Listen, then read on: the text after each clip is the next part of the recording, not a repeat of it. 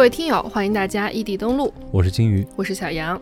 呃，今天这期节目呢，我们想延续一下之前的校园系列哈，嗯，给大家带来两个发生在校园里的真实案件。对，然后为了整体氛围能够稍微轻松一点，我们也会在节目的后半部分跟大家分享几个类似主题的电影儿。对的，那么我们话不多说，来看今天的第一个案件。嗯，今天的第一个案件呢，是一位二十九岁的女教师梁红亚杀害了自己三年级的学生。案发现场可以说是惨不忍睹，只有八岁的小施伟身体被绳子绑住，鼻子和嘴都被胶带封死，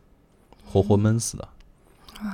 最可气的是，这位小学老师在法庭上居然还说出了“我才杀了一个人，再给我一次机会”这样的鬼话。啊！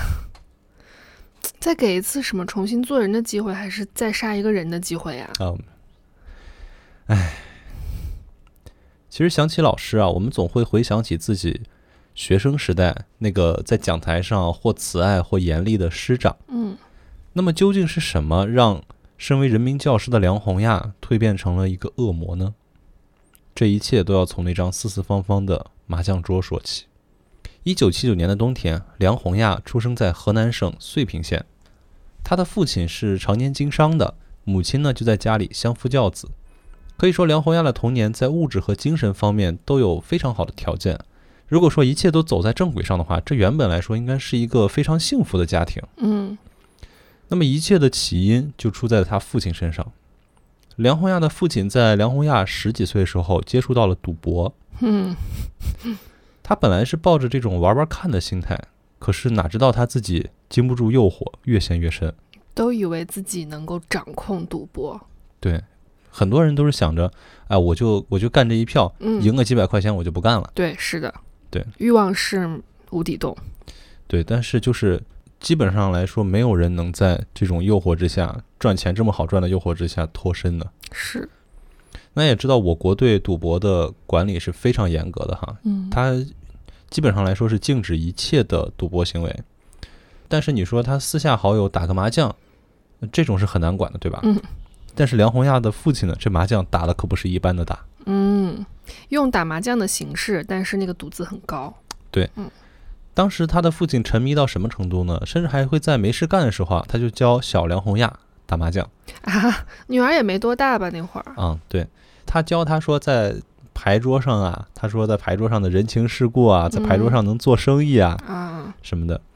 可是没想到的是，梁红亚的父亲在牌桌上越陷越深，他的赌资也是越来越大。到后来呢，已经是心思完全不在生意上了，什么时候都想着啊，我今天再去玩点儿啊，可谓是当时是嗜赌如命。那这样的话，大家也都知道啊，所谓赌博，赌博十赌九输，基本上来说，赌博行为百分之百都是骗局。没错，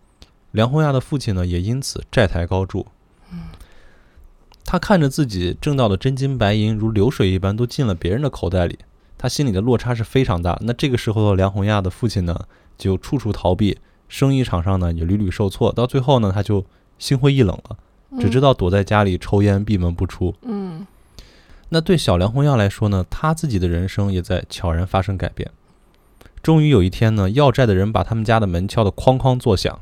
这个时候，梁红耀的母亲才知道，原来自己的丈夫已经发展到了这种地步。哦，那个他的妻子之前是不知道父亲有赌博的这种坏习惯的，是的，呃，他知道他赌，但不知道玩这么大。哦，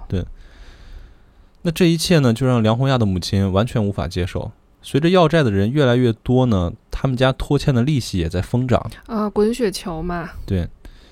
嗯，梁红亚看到了父亲的窘境，自己却无能为力。他的母亲在一次次要债者上门的声讨中，渐渐崩溃了。我们现在再来看一下这个家：一个不争气、萎靡颓废的丈夫，和一个年纪尚小的女儿，一个家里基本上没什么钱还债台高筑的家庭。嗯这一切的重担全部压在梁红亚的母亲身上。他的母亲一时间难以接受，气急攻心，突发脑溢血去世了。这就是赌博造成的第一个恶果，可是梁红亚的父亲呢，竟然在梁红亚的母亲离世不久之后就立刻再婚。啊，对，然后他找了一个年轻漂亮的女人。他不是已经欠了很多钱了吗？在这个时候，是的，其实我也不知道他哪来的钱再结婚的，还找了个嗯年轻漂亮。据梁红亚说，是比他大不了几岁。啊，对，可是这一切在小梁红亚看来、哈，就是他的父亲已经不是那个可以为他遮风挡雨的家庭顶梁柱了，嗯也不会再温柔的手把手教他看书写字了。他们就只知道，他们全家的日常生活就是每天躲着追债人，然后看着父亲沉迷于纸牌麻将。嗯，到这个时候还没有抽身，对，没错。对于梁红亚的继母呢，梁红亚可以说是痛恨又无奈，因为她的生母突然撒手人寰，她要叫这个比她大不了多少的女人妈妈，她完全无法接受。所以呢，她把所有的这一切都归结到自己的父亲身上，自己娇生惯养的前半生就这么毁于一旦，未来的生活一片灰暗，也看不到希望，所以她的精神世界也逐渐荒芜。是他物质生活直接走了一个下坡路，肯定是精神世界也找不到方向了。那其实这个时候的小梁红亚呢，还是非常的争气的。她靠自己的努力呢，考上了一所师范大学，哦，并且在毕业后呢，顺利的成为了一名人民教师。尽管如此呢，她依然不能原谅自己的父亲。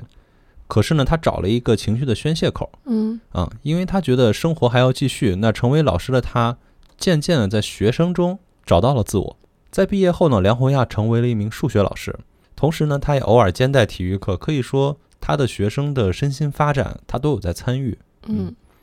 而就任于小学的他呢，在这个阶段对于学生的影响是非常深远的。这个时候的梁红亚呢，她的教学水平很高，让学校的领导和老师，包括学生和家长，都对她有很多积极的评价。嗯大家都觉得梁红亚老师人很好，而且，呃，教学也很负责啊什么的。此外呢，梁红亚在这个时候呢，还找到了自己的男朋友，两人很快就顺利步入了婚姻的殿堂。结婚之后呢，梁红亚生了一儿一女，她的丈夫是一名司机，虽然收入不高，但也足够生活了，而且对她也很好。按理来说，这样的日子可以说是欣欣向荣的，对吧？梁红亚她本该能忘记她的原生家庭，迎接新的人生的，可是每当夜深人静的时候、哈，他仍然忘不掉过去的优越的环境，他看不清现在的生活，他渴望着另外一种未来。于是呢，他看着让父亲陷入万劫不复的牌桌，他又心动了。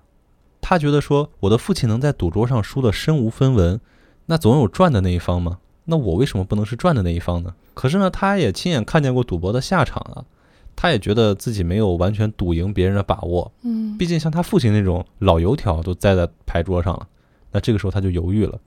可是正当他纠结的时候，他同样嗜赌如命的堂姐夫于连和出现了。嗯，也正是因为这个人的出现啊，终于把梁红亚推到了万丈深渊。在他只是心动的时候，出来了一个助推的人。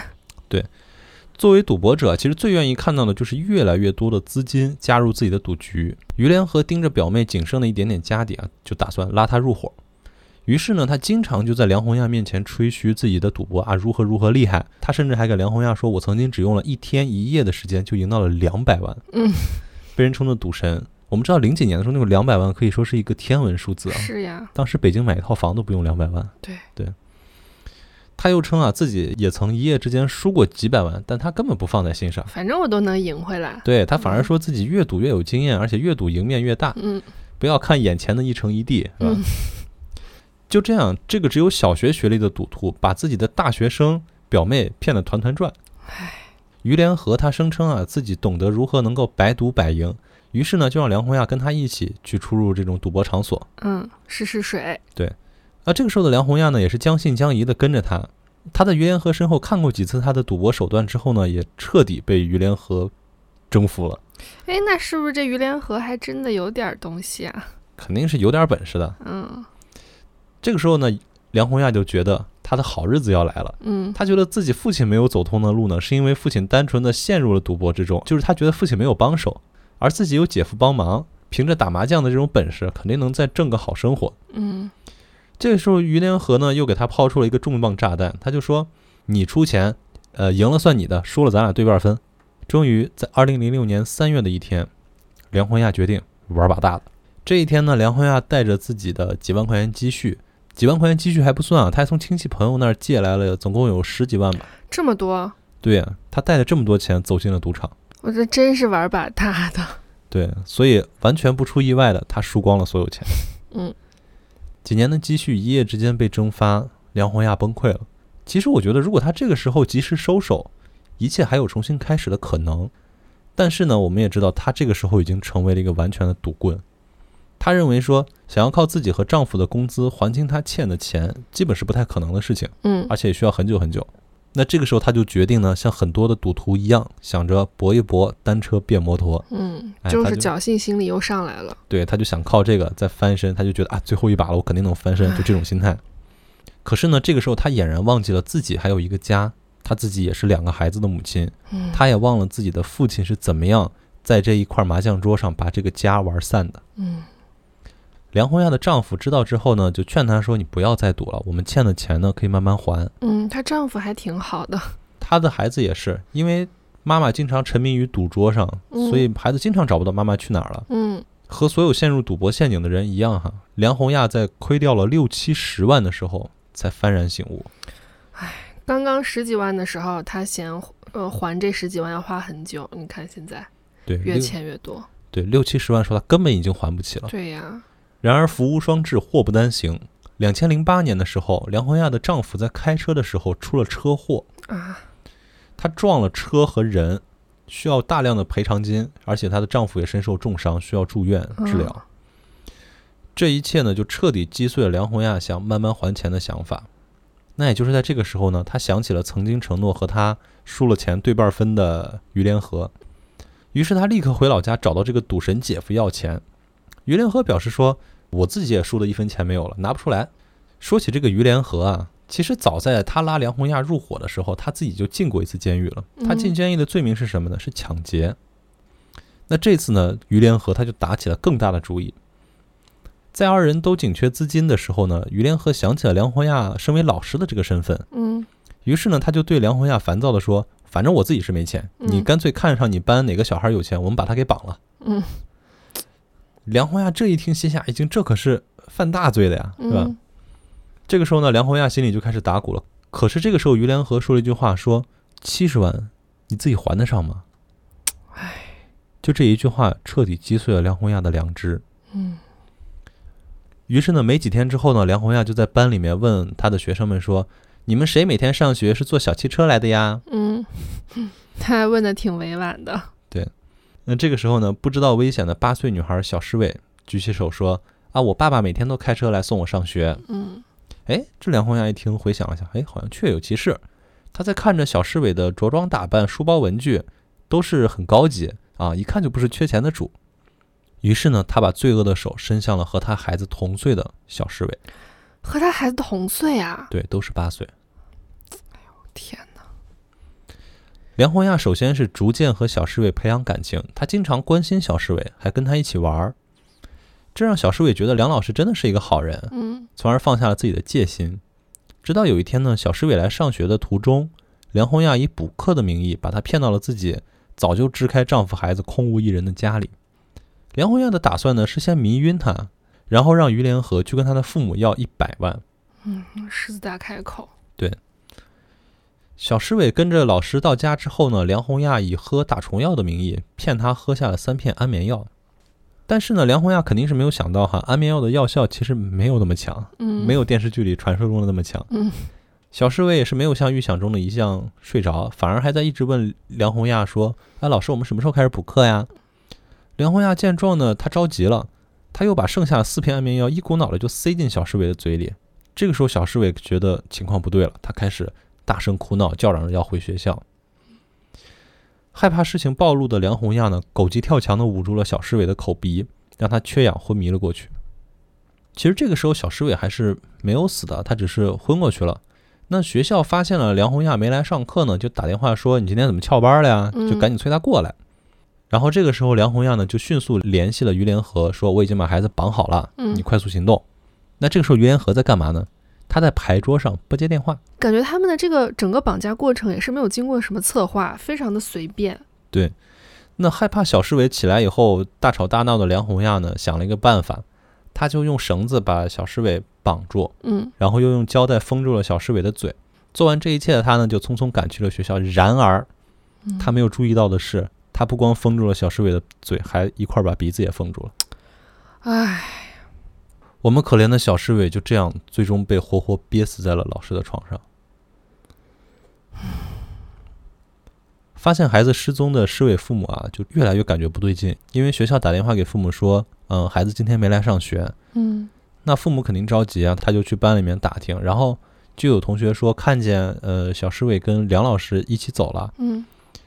其实听到这儿的时候，父母心里是放心一点的，因为在他们觉得梁老师是班上最好的一个老师。但是虽然这样呢，父母也没有敢大意，就报警了，想找梁老师过来一起协助帮忙找女儿，因为他是最后一个见到的嘛。嗯那警察来了以后呢，也是不出意外的盘问了梁红艳。其实警察的本意只是想着你是最后一个见到孩子的人嘛，警察也没有怀疑他。对，只是找一点线索。对，可是嗯这个时候，梁红亚一看到警察来了，立刻腿都软了，四肢颤抖，口齿不清。那警察一看，你这不对劲吧？嗯然后警方立刻就认为孩子的失踪跟梁红亚脱不了干系。嗯梁红亚最终也是承受不住警方的逼问，哈，在警察的要求下去打开了自己的家门。其实当打开家门的时候，他心里还想的是，啊，我把孩子还给你们，我就没事儿了吧？嗯啊，对，因为他之前本意不是要把孩子杀掉嘛，对他只是想反把，正我只是绑起来了，还给你们应该就没事儿了。对他只是想控制住啊。嗯可是呢，当推开门以后，呈现在众人眼前的是早已经死去、身体僵硬的小侍卫。梁红亚看到这一幕呢，立刻就害怕的瘫软在地上了。小侍卫的父母看到孩子的惨状，也是瞬间崩溃了。嗯，早上还好好的、开开心心的背着书包去上学了，不到中午，迎来了却是女儿的死讯。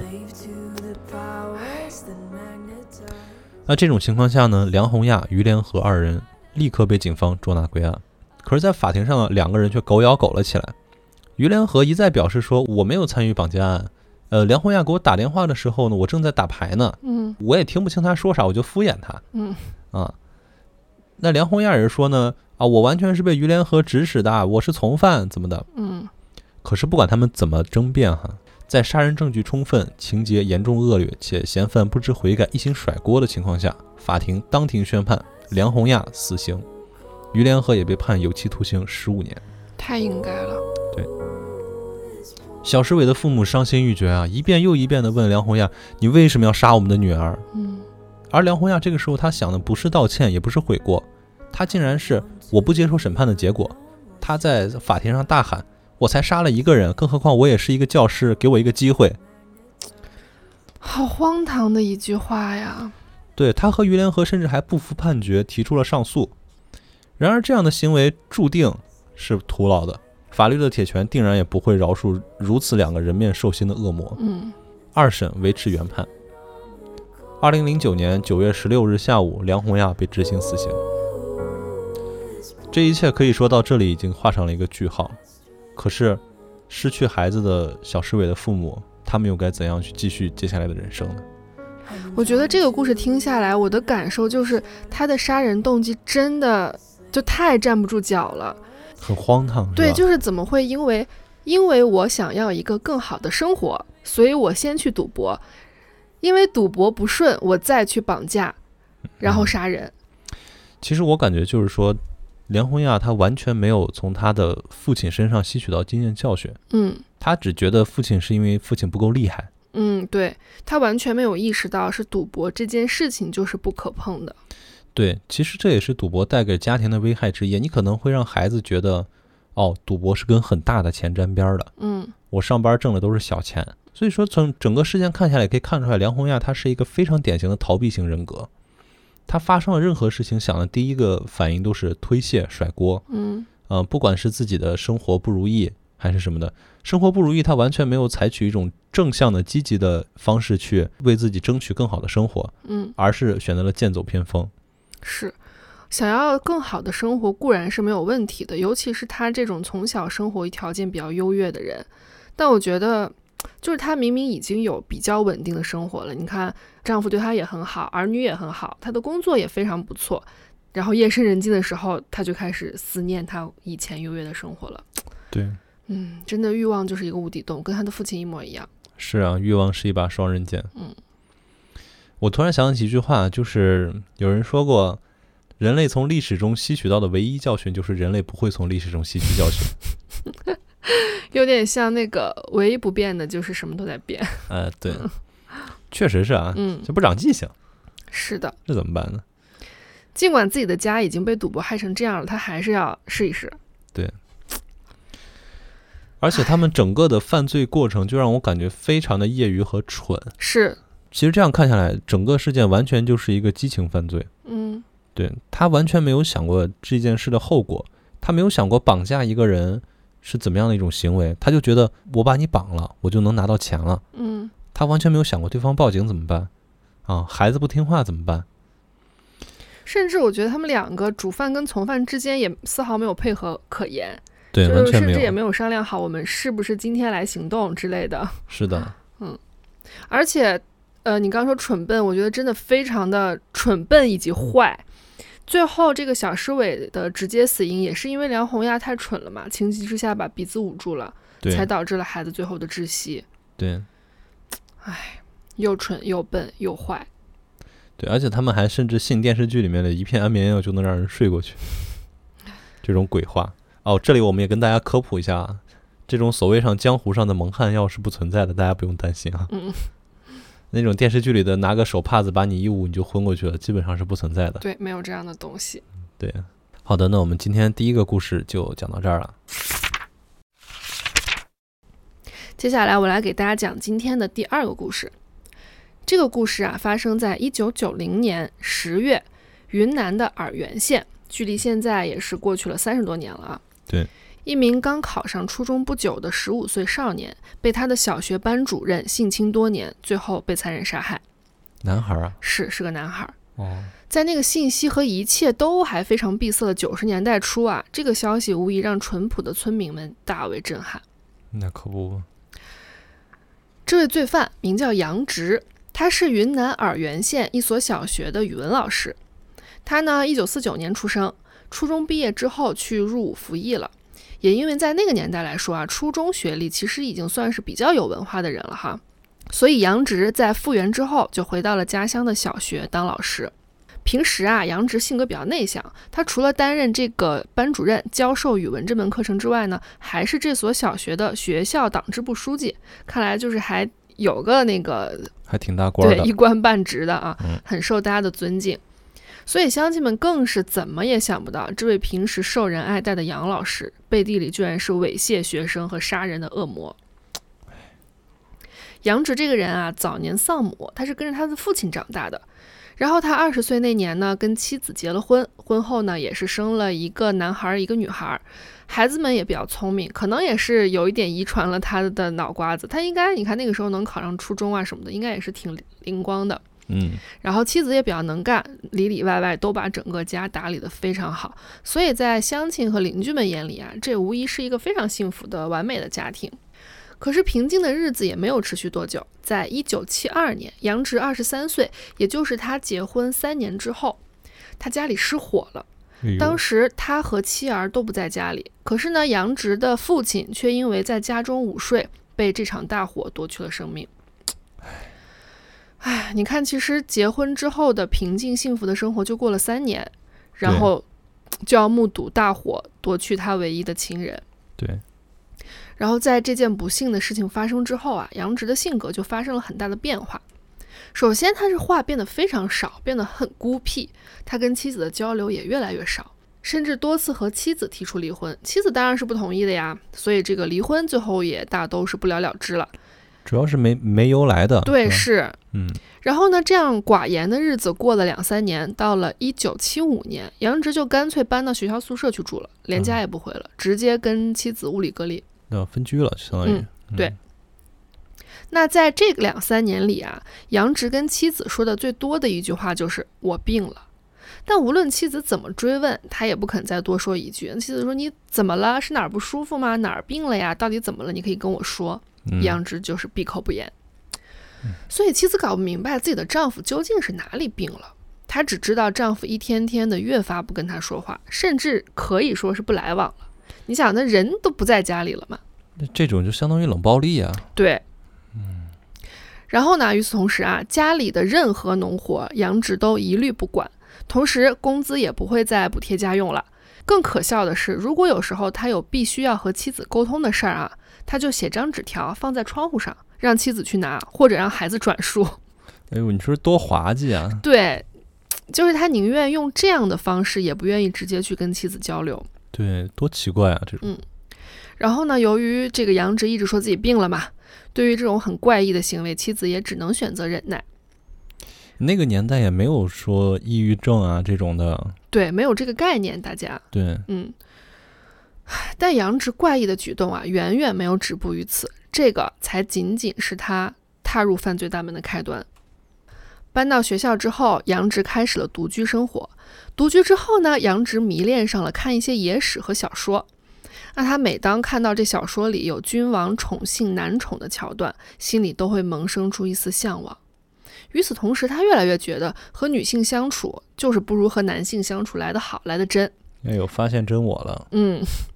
我不知道他是真的受了这个小说文字的影响啊，还是这些野史小说只是刚好给了他一个所谓的正当的借口吧。总之，从这个时候开始，他就开始想象，他非常向往自己也能像小说里那样拥有美少年，拥有男宠。哎呦，隋炀帝呀、对对哎对对对。但是身在学校的杨直身边哪有什么跟小说里描述的一样的那种美少年啊？于是他就开始把自己的目光放在了他班里的学生身上。他盯上了一位他班上的男学生，上四年级，当时应该也就十三岁左右的样子。呃，我觉得应该是农村的小孩，当时上学的年纪普遍会偏晚一点点哈。对，那个年代可能上学时间会偏晚一些，对，对然后在一些这个案件的公布新闻里有说过这个小男孩的名字，但我觉得他是受害人，那我们这里就隐去姓名，我就直接称他为小明了。小明啊，性格温顺，成绩也非常不错。杨直啊，为了接近他，拉近关系，就提拔小明做了副班长，给了点儿这个甜头。甜头，嗯杨直呢，看着小明因为自己给的甜枣，一步步变得更加听话，他非常满意。哎，觉得自己成功了，是的啊，调教成功，对，这是四年级时候杨直的所作所为啊。上了五年级之后，因为学业紧张，杨直呢就以此为借口说：“哎，你看大家要又顾学习啦，你还是这个班委，你得顾一下班上这个日常的琐事。”所以他就要求小明来住校。小明没有多想，因为也很合理，他就答应了。谁知道啊，这就是噩梦的开始。住校呢，当然不是住在学生宿舍，我猜测当时应该条件受限，没有专门的那种学生宿舍。嗯，杨直是要求小明住在自己的教师宿舍里，这就成了他开始猥亵小明的契机。当然了，说是契机，这些所谓的机会全都是杨直自己刻意创造的。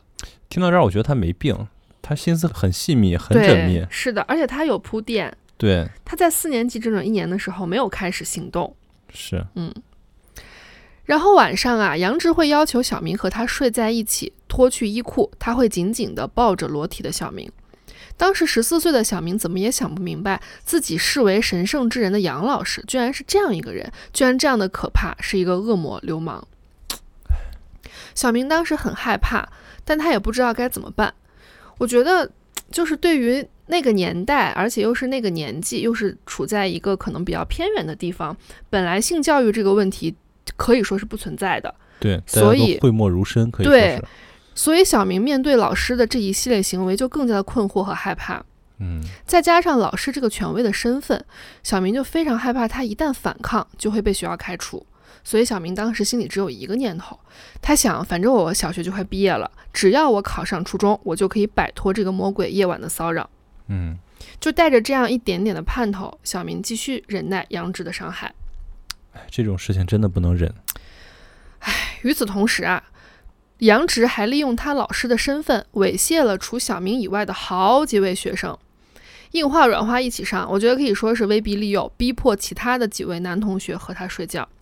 除小明之外的一号受害者，他在整件事情之后跟警方反映说，他当时是十七岁，从初二开始，杨直就让他在宿舍跟他一起睡，还叫受害者把衣服脱光。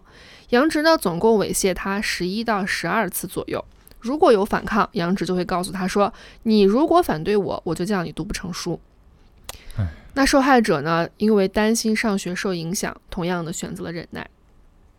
还有一位二号受害者，他在事后跟警方反映说：“我当时十四岁，杨直呢叫我去他宿舍，一共有七八次。如果拒绝呢，第二天杨直就不批改我的作业。有一次因为反对了杨直，第二天作业本上发现被打了很多的叉。同样的，为了不影响学业，也只能任他玩弄。你看看他干的这点事儿吧，而且你看，他就利用手中的这一点点权利，要不就是让你读不成书，不给你批改作业。但当然了，这个对于当时的这个环境来说，对，是也是非常有用的啊。就这么点权利，嗯，就干这这点龌龊事儿吧。是。除了这几位受害者，其实还有其他好几位，情况都非常类似。杨直会用威胁不让对方上学这样的话术，逼迫这些男生就范。哎，其实确实是，就那个年代，如果说你没学上了，嗯，因为我父亲也跟我讲过，他当时上学的时候，就是他们放学以后是要去帮忙干农活的，嗯，并且他们的父母也会告诉他们说，如果你不上学的话，你将来就只能在这儿跟我种一辈子地。是的。嗯，所以可能杨直正是掌握了他们非常想改变未来的这样的心态，所以就以此来威胁大家。我觉得这个就是非常非常典型的上位者利用权力的力量和优势，对当下这个语态中的下位者进行性剥削的情况嘛。是的，然后还有一位男生啊，因为受到了这种猥亵，心理受到了很大的冲击，导致他学习也学不进去，状态也非常的差，就自己选择了退学。我觉得也是挺让人难受的。那在这么多人里啊，杨直的心头好依然是温顺听话的小明。就在可怜的小明一天一天的倒计时一样的盼望着小学毕业，盼望着要去初中开始新的生活的时候，杨直同样也在幻想。他想长期的、永久的和小明相处下去，希望这个人可以一直在他身边，满足他的欲望。想得美。时间一天一天的过去哈、小明呢也是如愿考入了初中，逃离的日子就要到了。他在初中的新环境里学习生活，可能正在重新调整自己的状态和心情。他也是憧憬着自己可以抹去从前的痛苦。可是魔鬼杨直却在这个时候生出了一个可怕的萌芽。杨直因为不满小明上了初中之后不回来看他，他觉得自己被背叛和冷落了。他完全没有办法接受自己掌心里的人就这样飞去了大世界，去了花花世界。他无法忍受不被小明重视，所以他为了考验小明啊，杨直就托人给小明带去了六块钱，让小明帮忙买一些书和文具啊之类的东西给他送过来。但小明一直没有送，哎，那时候六块钱可不少。是非常多啊，哦我能记买得很多东西我记得八几年的时候，我妈的工资是一个月八十块钱。哦。那这杨直是真是给了不少。对，由于小明一直没有回应，不满之下呀，杨直就连写三封信，叫小明去小学看他。小明呢，当然是再也不想被杨直控制呀，以为不回复就是最好的方式。可是他的回避却让杨直心里的这个小萌芽，一瞬间长成了犯罪的大树。嗯，他这个时候觉得，只有杀掉小明才能解恨，这种被忽视、冷落的屈辱才能够被平息。你看他的这个起因也是同样的非常的荒唐，对，就是因为他认为他被小明冷落了，所以就要杀掉这个人。是的，在一九九零年十月四日，杨直这个想法成熟以后，他用红笔写了一封告小明书，信中是这样写的：“我俩三载的师生恩情，友谊亲爱浓密深厚，谁人不知你是我的得意门生？可是刚离母校到二中，你就变了，不知谁唆使你，谁在给你造我的谬论？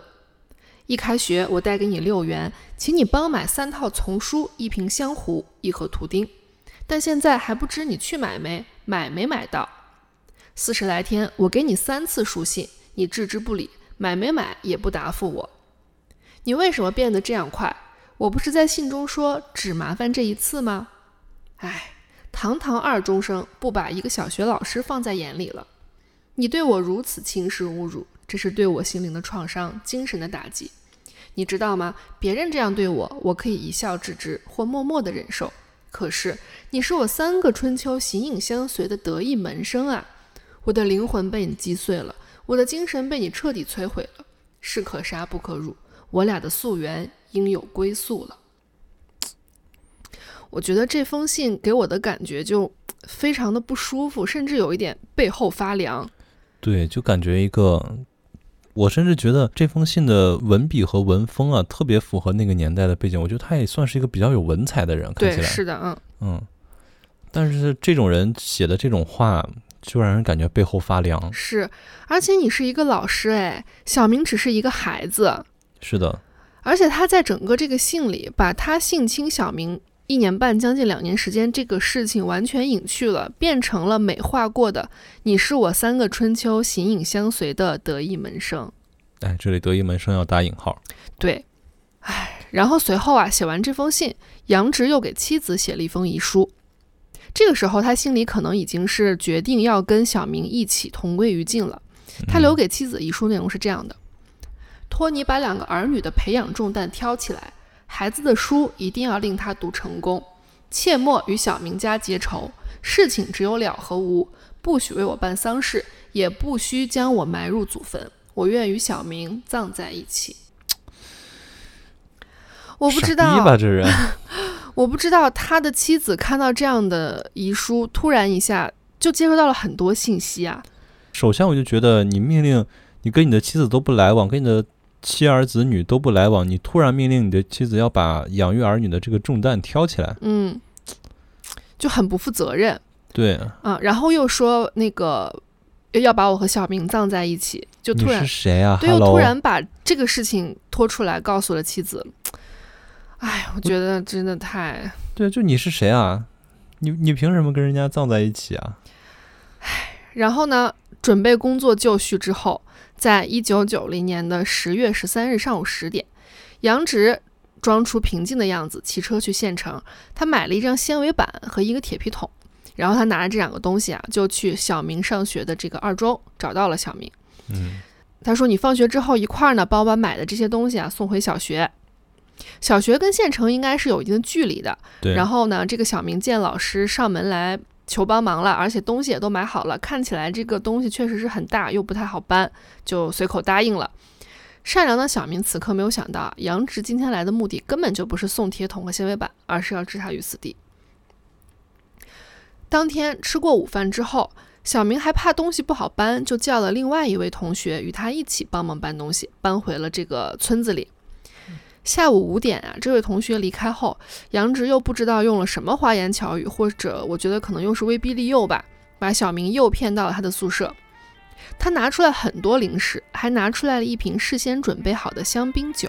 哦，那个年代的香槟不常见哦。对，非常，你看那个才九零年嘛，嗯，小明也是啊，他看到了这么多吃的喝的，有点迷惑，觉得是不是自己先前把老师想的有点太坏了？老师居然准备了这么多好吃好喝的招待他，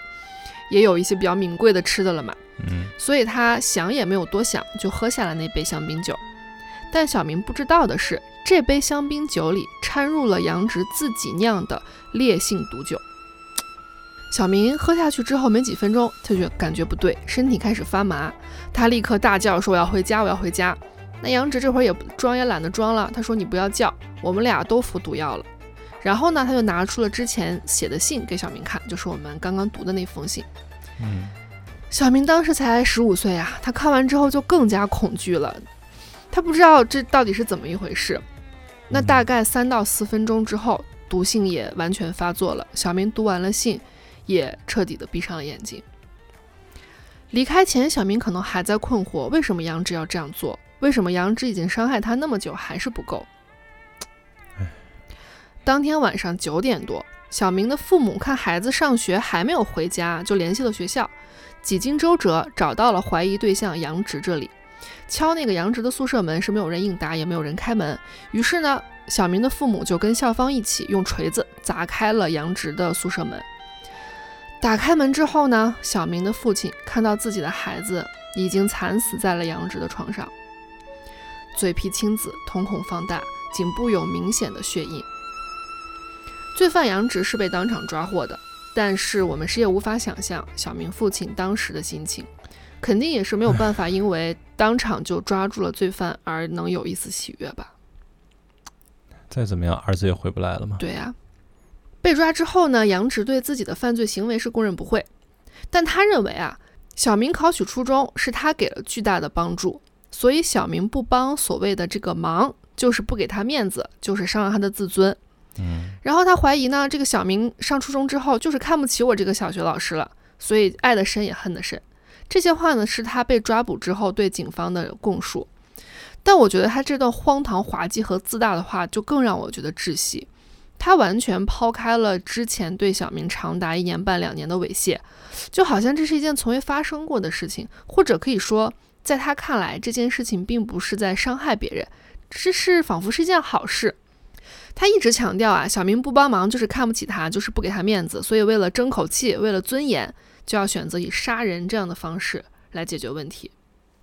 我觉得整体看下来，他是一个特别自大的人。对，没我觉得错他把自己想象成皇帝了。啊，是的，有一点这种感觉啊。哎，包括他，你看他杀小明的这个方式，嗯，毒酒，哎，对，哎，咕咕皇上赐毒酒，哎，皇上赐毒酒赐白绫，就嗯这种感觉。就就我感觉他已经魔怔了。嗯，感觉他也是一个内心比较有优越感的人。是的，就是呃，他是四九年生人嘛，对，在恢复高考之前，他已经考上初中了，嗯，而且还当过兵。对，可以说，我感觉在他的前半生，他一直都是别人眼中那个优秀的孩子。嗯可是呢，可能从他的三十岁之后，他进入中年危机了，嗯哎，觉得自己已经泯然众人矣了，是，所以他的心理上是有落差的。嗯，再加上自己家中失火，整个失人去了亲人啊，是嗯一个大的打击。对。但我觉得不管怎么说，不管怎么样，这都不是他犯罪的借口。当然，嗯，你看他一直在强调说别人啊不帮忙就是看不起他，就是不给他面子，说明他内心是非常脆弱的，嗯，他内心特别的敏感多疑。同时也非常把自己放在一个很高的位置。对这个话很耳熟，很像那种酒桌上说你不喝就是不给我面子。哎，这个啊我觉得还不太一样。嗯酒桌上说你不喝就是不给我面子，更多的是一种激将，嗯，但是他说的是发自内心的， 对，对他是要杀人的。对，他是真觉得你不给我面子。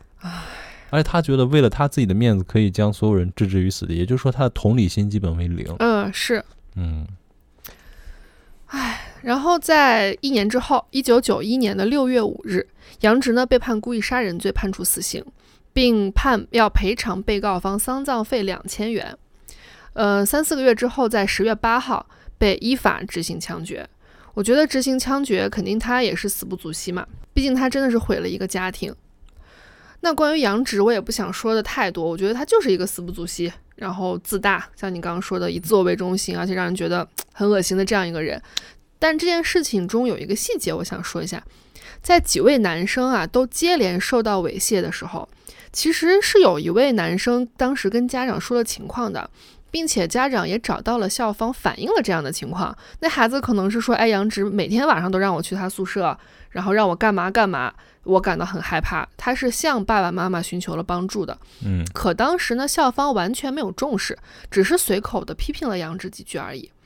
嗯然后更让人觉得背后发凉的是啊，没过几天，杨直就把这位男生的班长职位给撤掉了。你看他就他就这么点本事吧，对说实话。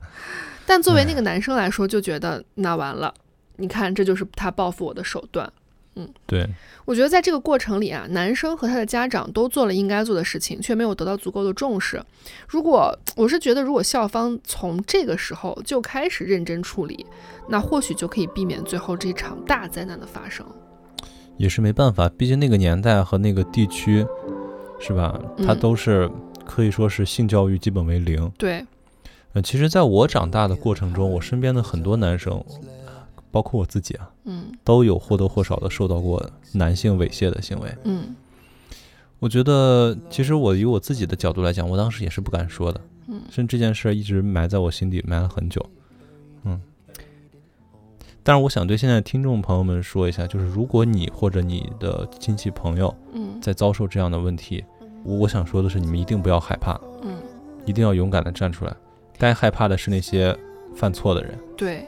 一定要向你最信任和你觉得最亲近的人寻求帮助。嗯，因为我们经常说，呃，女孩子可能在成长的过程中会有非常非常大的概率受到性侵害，但是可能往往我们在这样的对话中会忽略到，男孩子在成长的过程中也是同样会受到侵害的，而女孩子可能是因为羞耻，因为被教育你应该怎样怎样，她不太敢开口讲这样的话，但男生同样的，他也会觉得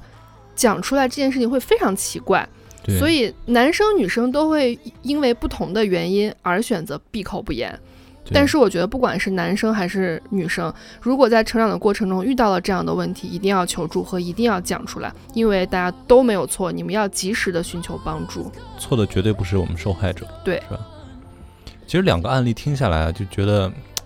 心里真挺不是滋味儿的。对，哎，而且我觉得这两个案例的这两个罪犯其实情况有点相似，哎，都是前半生比较的顺利，对，比较的，可能打引号的高人一等吧，就不管是物质上各方面都是还非常不错的。嗯，然后走了下坡路之后，一些原因就让他们走上了犯罪的道路。心里的反差落差对嘛。，嗯，我感觉不是滋味儿的感觉，就是老师在我看来是一个多么高尚的一个职业哈。嗯，然而，却有这种恶魔披着这种高尚职业的从业者的身份，站在最近的位置去伤害学生。对，哎，其实我有没有跟你讲过，我我以前最大的梦想就是当老师，当然有，我知道这是你的 dream job。 对，可惜没考上师 范，对吧？那换一个角度来说，我们平时其实很容易有这种学历和身份的滤镜。对对对，哎，比如说他工作是什么？哎，一定是好人；他是老师，哎，一定是好人；他是护士，哎，他一定很会照顾人对对。啊。或者说，哎，我的相亲对象是博士，哎学历这么高，那他打了我一次，应该也不要紧吧？哎，只是冲动吧？，对对是，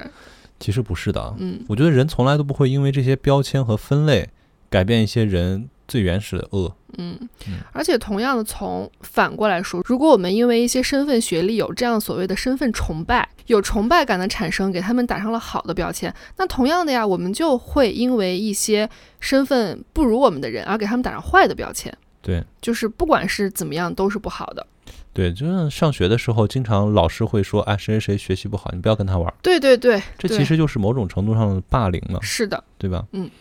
我觉得不管是因为好的还是坏的这种职业吧，或者嗯说身份，给人打上标签，都是一种非常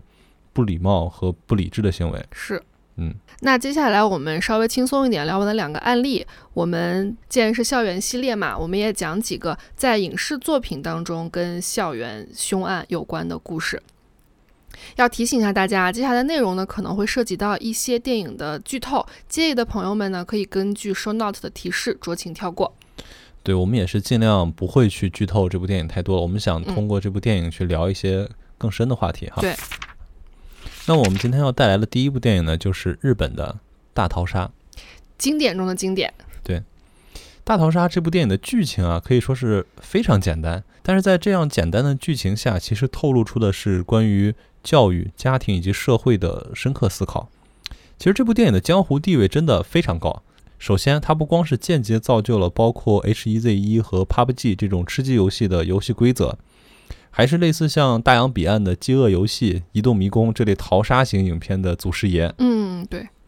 但是呢，在这部影片上映之前呢，因为它的内容过于黑暗，主创团队在三次的国会听证会斡旋之后，影片才得以上映。嗯，这其中还有主演北野武老师的个人关系。对哦走后门了，那么我们首先来回顾一下这部电影的剧情哈。嗯，这部电影讲的是二零零零年日本经济崩盘，失业率高达百分之十五，完全失业人口高达一千万，八十万青少年拒绝在上学。那由此导致呢，就是青少年的犯罪率居高不下，成年人完全失去了信心。影片中的原话就是：“新世纪开始了，一个国家也崩溃了。”政府无奈之下通过了《新世纪教育改革法》，简称 BR 法案。这个 BR 法案简单来说呢，就是在全国范围四万三千名学生中，抽取一个最无可救药的班级，送他们去一个孤岛上进行一场杀人游戏。在有限的时间里呢，这些学生需要互相残杀，直到只有最后一个人幸存。好残忍，好残暴，那新的一年开始了，又将有一个班级被选中去参加这场杀戮游戏。我们的主角七原秋也是一名毕业班的学生。这天，他们班集体出去旅行，但是路过一个隧道之后，呃，全班同学就失去了意识。嗯，他们是不知道自己要去被送到孤岛吗？这个是秘密进行的，是吗？对他们在这个大巴上，甚至还说说闹闹，有说有笑的。嗯、同时呢，就是暗恋秋野的女生点子还给嗯秋野送了一盒自己烘焙的曲奇饼干。这个曲嗯奇饼干很重要，可以说是贯穿了整个电影的始末。重要道具对，重要道啊道哦，具。所以就是还同学们还是以为自己要去毕业旅行的，要去玩儿的。哎，对嗯，在点子给秋野送饼干的这个时候呢，秋野的好朋友国信还跟他们一起拍了一张合照。但这个嗯合照，我觉得它的构图非常有意思。啊嗯影片中的剧情呢是这个拍照同学因为手抖不小心把国信的头给卡没了，卡在画外了。卡出话了。哎，对，这是一个非常重要的伏笔哈。嗯那么在同学们失去意识之后，醒来以后，他们就发现他们来到了一个教室里面。嗯在同学们惊恐中呢，他们的北野老师走进了教室，北野老师就是他们的班主任。同时也是北野武老师扮演的。哎，对，是北野武老师扮演的北野老师。对 北野老师进来以后呢，就告诉他们说，很不幸，你们是今年 BR 法案的实施班级。嗯随后呢，他就播放起了这个规则的介绍视频。视频中呢，一个非常元气和活泼的少女向他们介绍着残忍的规则。嗯，哎，这个我很有印象，就是这个女孩打扮的非常的可爱，就是对非常符合我们对二次元可爱女孩这样的认知。嗯然后她讲话的时候呢，整个动作和表情也是非常可爱的那种。卡哇伊呢对，，比较比耶呀，然后这个歪头呀、wink 呀什么的，但是他讲的内容却是我需要你们互相残杀哦，我需要你们呃杀死对方哦，就是这样非常残忍的内容，对一个非常有反差冲击，嗯对。那在这个是元气少女介绍规则的期间呢，有一位女同学忍不住了，就插话了。嗯啊，北野老师就毫不犹豫的一把飞刀就插进了这位女孩的眉 心，嗯，这也成为了这场杀戮游戏的第一名受害者。这时候真正的杀戮要开始了，随着规则的介绍呢，同学们也都知道了。首先，他们每人会随机选择一个补给包，嗯，包裹中呢有能够够人吃三天的食物和水以及武器。这个武器可能是非常厉害的冲锋枪、枪支弹药，嗯也有可能是完全无用的东西，比如说什么纸扇子呀、什么的。嗯其次呢，他们每个人的脖子上都被安装了炸弹项圈，地图上会以经纬度为坐标标注出来危险区域。呃，每过一段时间呢，这个危险区域就会更变。如果你到了时间还没有离开危险区域的话，项圈会爆炸。如果三天之内还有超过一个人活下来，所有人的项圈爆炸。如果胆敢做出反抗组织者的行为，项圈爆炸。哎，我觉得这个危险区域，这个就是吃鸡游戏的那个的由来吧，哎，就是毒圈和轰炸区的由来。对。那听到这里呢，秋野的好朋友国信也就崩溃了。嗯他开始号召同学们反抗，并且自己也发疯一样的冲向了北野老师。那这个时候，北野老师就毫不犹豫地启动了国信的项圈。刚才还同仇敌忾的同学，瞬间就啊推开他，生怕这个爆炸波及到自己。啊，这个时候呢，北野老师还一脸玩味的在台上说：“大家快逃哦，嗯，就不要被炸到喽。”随着倒计时的结束，国信成为了第二个死亡的学生。啊，男主的好朋友就死掉了对他的死法跟那张照片上卡掉头一样。啊，立的 flag 立刻就实现了，随着国信的死亡呢，大家也迅速接受了命运，纷纷拿起了自己的补给包跑了出去。随后呢，便是一系列的充斥着阴谋与算计的血腥杀戮。嗯这其中呢，甚至还有以杀人为乐高端玩家来享受这种杀人的乐趣。就是有一个人他没有被抽中，但他主动报名参加了这场游戏。他是多么自大呀！他没有想过自己也有可能会被杀掉吗？嗯，那我觉得如果感兴趣的朋友一定要去看原片。这里呢我们就不过多剧透了。嗯那么我们主要想来聊一聊，就是说这部电影它到底讲了什么呢？嗯为什么会把这样一个杀戮的场景放在校园这样一个环境中呢？嗯首先，我们来看日本这个与我们隔海相望的国度。一方面呢，它长期饱受着低欲望社会带来的少子化严重现象；一方面呢，他们又不知道该如何去教育一代一代成长起来的少年儿童。反映在影视作品中呢，就是日本每年都会出现呃很多的这种催生催婚的电视剧，比如石原里美的那个《逃避可耻却有用》，嗯对对对，还有那个什么，我选择了不结婚等等哈。另一方面呢，就是又出现了很多影视剧反思两代人该如何相处。嗯嗯、这两代人的身份可能是老师和孩子，父母与孩子。我觉得这也正是《大逃杀》这部电影想要真正讨论的话题，那就是两代人到底应该如何相处。嗯其实我们把时间拉回到二零零零年那个时候哈，日本真的出现了非常多这种类型的电影，从一九九八年的《麻辣教师 GTO》到二零零二年的《极道先师》以及东野圭吾的《湖边谋杀案》，嗯再到两千零八年的《告白》等等，他们的主旋律无一例外的都是反映出了父母对子女的极端不信任。哦，你说这个，我想到那大名鼎鼎的东野圭吾的《白夜行》也是这个社会背景，哎，唐泽雪穗，对对日本的泡沫经济之下，然后父母是怎样对孩子的，他们之间也是怎么对，样这种极端的故事。其实《大逃杀》这部电影，它一开始就说了哈，这是一个崩溃的国家，嗯大人与孩子的矛盾已经到了不可调和的地步，大人管不住孩子，甚至惧怕孩子。那影片中的北野老师呢，其实就是这样的老师的一个代表。嗯北野老师他在学校里面啊，被同学们无视，甚至是伤害，甚至就是秋野的好朋友国信，嗯，有一天莫名其妙的捅了他一刀。影片也没有交代说为什么他要捅北野老师这一刀。就是同学们在学校也是很疯的那种状态。是的，就嗯是你想嘛，很多学生也不愿意上学，那在上学的学生呢，或多或少也会，呃，被一些社会上的不良少年所影响，嗯，对吧？哎呀，都能在学校捅老师了，这个对确实蛮疯的。对，但是北野老师被捅之后呢，他没有反抗，他什么话也没有说，他只是一个人默默的去清理伤口。嗯他在学校里是一个被学生们讨厌的老师，他在家里也是一个被女儿讨厌的所谓的臭大人。嗯于是呢，他就把所有的失意呢就发泄到学生们的身上了。他口口声声教育学生说不要成为一个失败的大人，可是反过来呢，学生们何尝不是对大人完全的失望呢？是，这部电影的主人公秋野，他从小就被母亲抛弃，在某一天放学回家的时候，他也看见父亲就吊死在家里。嗯家里面呢写满了秋野加油的卫生纸，包括说影片中看起来这个最没有底线的秋子，她从小也是被母亲为了钱卖给一个中年大叔去玩儿，去猥亵。嗯，对，这真的跟唐泽雪穗的前期剧情是一样的哈。嗯，是嗯等等这些啊，我觉得就是它里面这部电影里面它没有纯粹的恶，也没有纯粹的善。嗯，我觉得大人跟孩子的问题从来都不是某一时某一世的这个矛盾，而是整个社会氛围带来的矛盾。嗯那我们再来回过头来看一下，就是这个时候的日本的社会发生了什么呢？两千年的时候，日本首先经历了经济危机，嗯因为我们知道在九几年的时候啊，那个时候日本的经济是非常发达的，就是当时的日本人有钱到什么程度呢？一个个都在街上拿着成捆的钞票去打车，嗯，亚洲什么小神龙是吗？亚洲四小龙对嘛，对对，亚洲四小四龙，小龙。因为那个时候的呃，日本算是当时全球经济最发达的几个国家之一了。嗯日本也是真的经历过了非常繁华的几十年的时光。然后呢，这个情况呢，在两千年突然一下急转直下了，嗯人人都没有钱了，所有人都失业了，大厂发不出来工资，平民找不到工作。可以说，当时日本社会的主旋律是两个字，就是绝望。嗯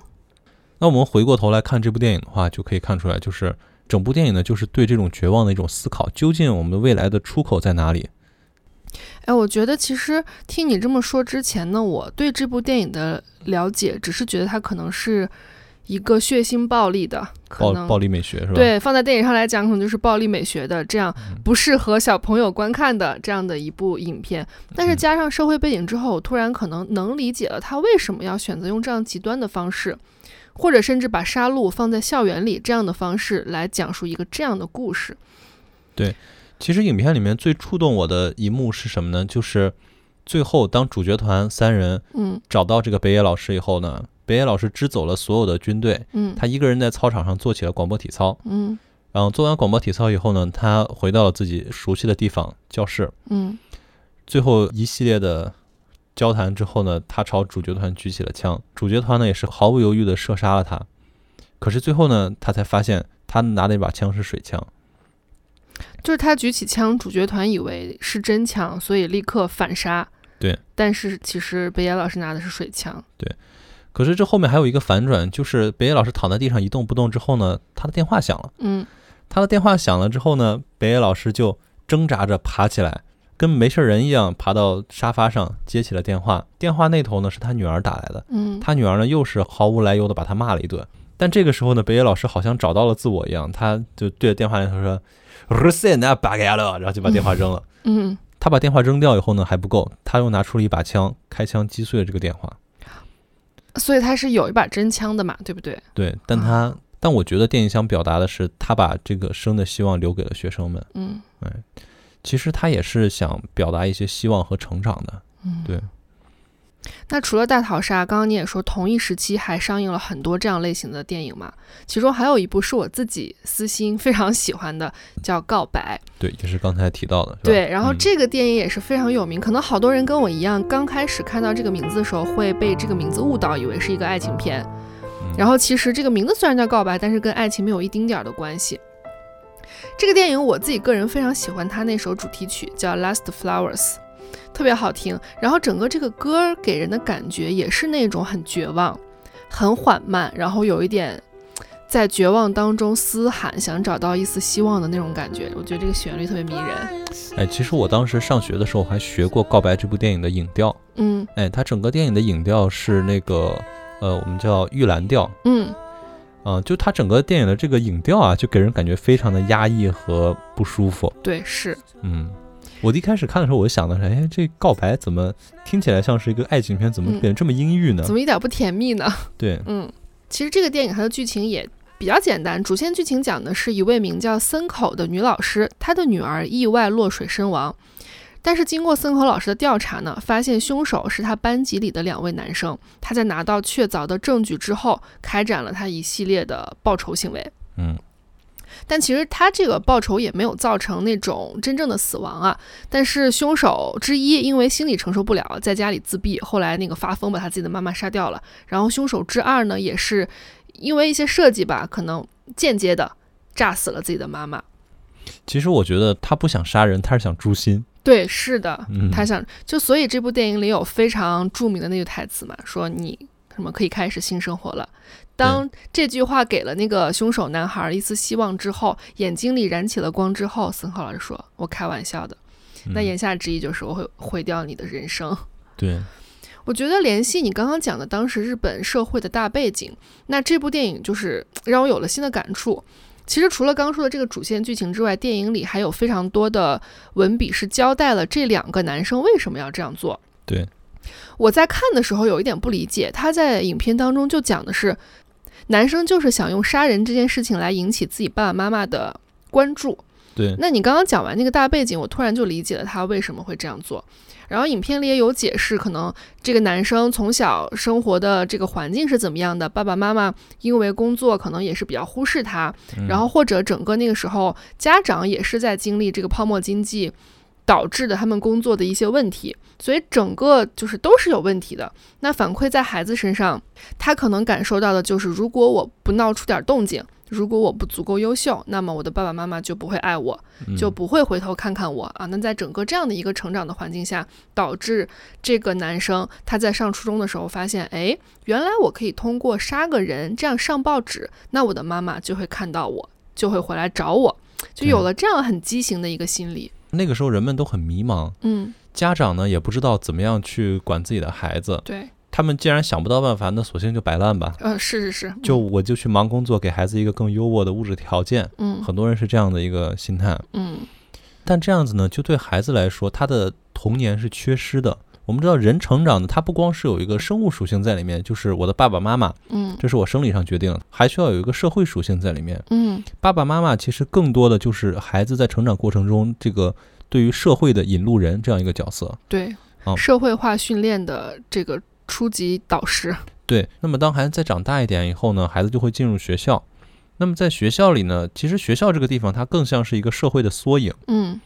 老师呢会把孩子引导向一个自己认为的最好的未来。那老师认为的未来就一定是正确的吗？啊，是的，对这个确实是有待商榷的一个问题。对，所以说，我觉得这几部电影就是给我的感觉就是这样子的，就是他们也不知道什么样的教育是好的，嗯嗯、或者说没有人知道。嗯，嗯，这个告白电影里还有一个非常热血的老师，你还记得吗？哎，对，那个老师其实也是我印象最深的一个老师，就是他认为自己的教育之道就是通过自己发光发热去融化每一块坚冰嗯，这样的一个心态。但是呢，通过电影也可以看到，这样的效果并不一定适用每一个人。对他也是想探讨这个话题，就是你认为对的就一定是对的吗？对对对，我感觉嗯就是这个电影它展现了好几种、好几套相处模式。对啊、跟父母的可能有几个样本，然后跟老师的有几个样本，然后老师也有不同的样本。呃，主角森口老师是一种，然后刚刚我们说的这个热血老师也是一种，他真的是无时无刻不是那种加油加油，你怎么拒绝我，我都可以给你一些光亮，光和热。对，给你是一吧些爱意。嗯但我觉得很讽刺的是，这个电影里这个热血老师最后还是被他们的同班同学那个反咬一口，就污蔑嘛，对说他怎么了来着？反正我印象当中就是他当时就非常诧异的觉得你怎么可以就是这样污蔑我？但是他在被污蔑之后呢，他还是继续了自己的热血之道，也就是说他内心是坚定的。对，嗯嗯只不过这种坚定不一定是适用于每一个人。嗯，对好，那这个就是第二部我们校园系列的电影推荐。啊，那么我觉得提到老师哈、那不得不提一部上映于二零一二年的影片，也是日本的啊，叫《恶之教典嗯，我们俩上周那个刚补了课。》。 对，其实看这部电影给我最深处的感觉就是一种无力感，这个电影的剧情也非常简单，就是一个反社会人格的老师在校园季活动的前夜杀掉了全班同学。他这个是反社会人格，其实在他的少年初期就出现端倪。我觉得这一段拍的还挺巧妙的，尤其是他这个电影加上了一些音乐的这个加持。啊，嗯还有很多神秘学的元素。嗯对，是的，就是他，其实，在他少年的时候呢，父母就对他起了疑心，可能嗯觉得这个孩子出现了一些、呃跟其他孩子不太一样的症状。影片里没有详细交代啊，嗯但我觉得有可能是虐杀小动物，或者是性格非常容易暴躁之类的情况吧。啊，有点像超雄综合症。对，是。嗯然后他的母亲呢，就是痛哭流涕，跟他的父亲说：“这样下去不可以啊，是要是不是要把他隔离开？”嗯、然后呢，他就偷听到了父母的对话，于是就起了杀心，杀了他的父母。同时，他还伪装了现场，用刀把自己弄伤，伪装成了他们自己家是被入室抢劫的样子，对逃过了这个。法律的审判。对，是其实让我记忆最深刻的地方就是他杀人的时候表情没有任何变化，嗯，对于同学们的呼救也没有任何反应。对，但是影片里面有一个细节啊，就是他在有一次开枪的时候，他拍了拍自己的耳朵，嗯，因为我们知道就是开枪时候那个枪声是很大的，他拿的那个巨大的霰弹枪，对他开枪的时候声音是很大的，他可能耳朵当时已经耳鸣了，嗯，他有点听不清同学们在说什么，但是对，他就无所谓，你说啥我都杀你，而且他杀人非常的轻描淡写，而且他是全程保持着自己那个帅气、标准、微笑的优雅的微笑。嗯、对，然后他在影片中的背景也是那种留洋回来的优秀的，好像说他是上哈佛还是什么。哈佛的，对对对，我记得影片中他这 title 很高的，嗯就是一个这样的优越的人才，然后又很帅，然后又非常受学生们的欢迎。但是大家就没有想到的是，整个学校发生的一环又一环、一件又一件的恶性事件，都是这个老师设计的。对。但是呢，这位老师呢，其实在自己留洋的时候呢，他有一个拍档，跟嗯他一起在国外进行一些杀人活动。嗯，对，其实他在那个时候就已经展现出来了自己非常，嗯，享受杀人的这个过程。整个影片我觉得它主打的就是一个反差，嗯，他把杀人的场景呢全部用上那种非常欢快或者说优雅的爵士乐。对，是的，然后呢，他跟他拍档杀人的时候呢，就感觉两个人像在装修新家一样嗯，很快乐，啊，非常的快乐和那个开心。对，然后很很轻松，对，整个场面的布光呢也是那种非常阳光明媚的那对，种感暖觉，暖的，啊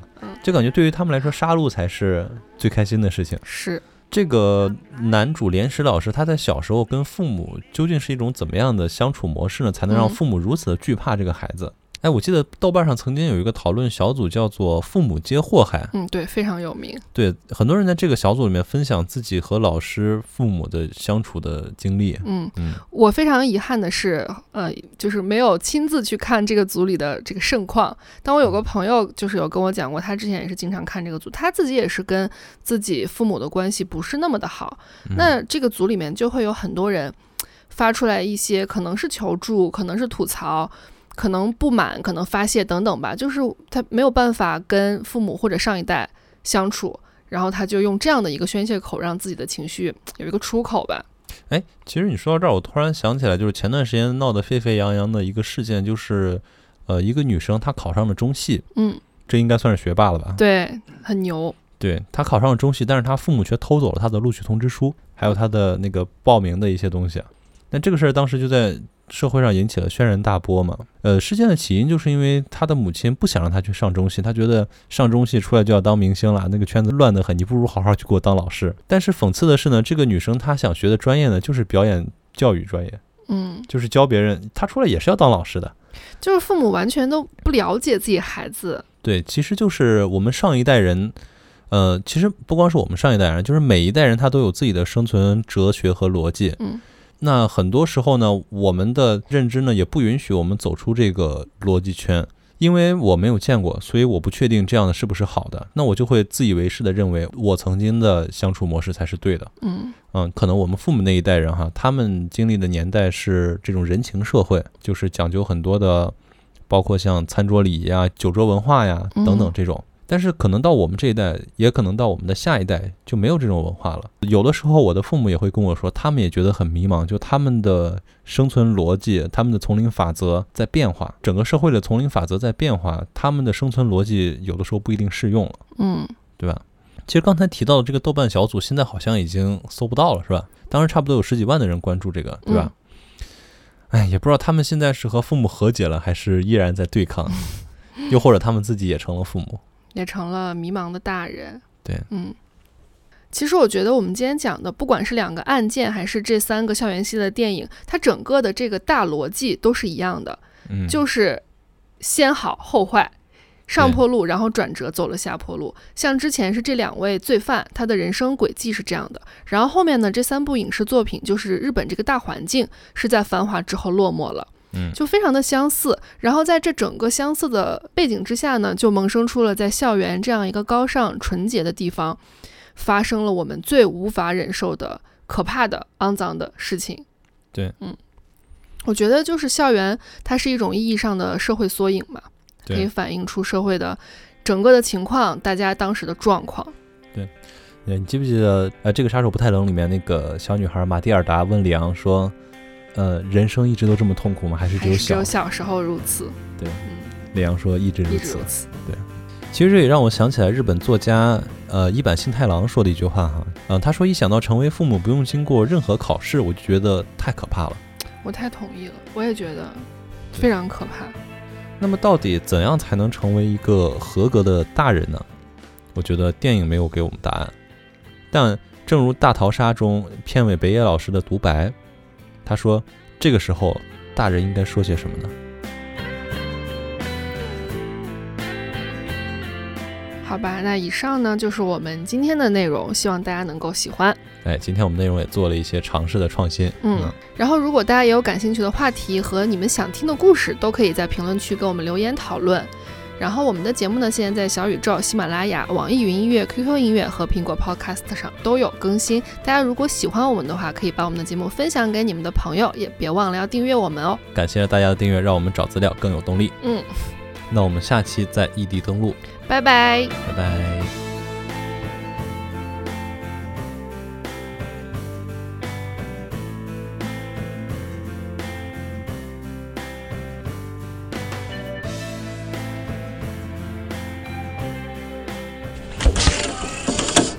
日本真的出了很非常，日本真的出了有崇拜感的产生，给他们产生产，然而胡不，然而服不，甚至多次跟，甚至多次和父父亲提出离婚。我我们的主角七原秋野，唉 我想打嗝。 这个他们的那个算了，别说了，显得我多牛逼呀！哎，我要说啥？什么呀？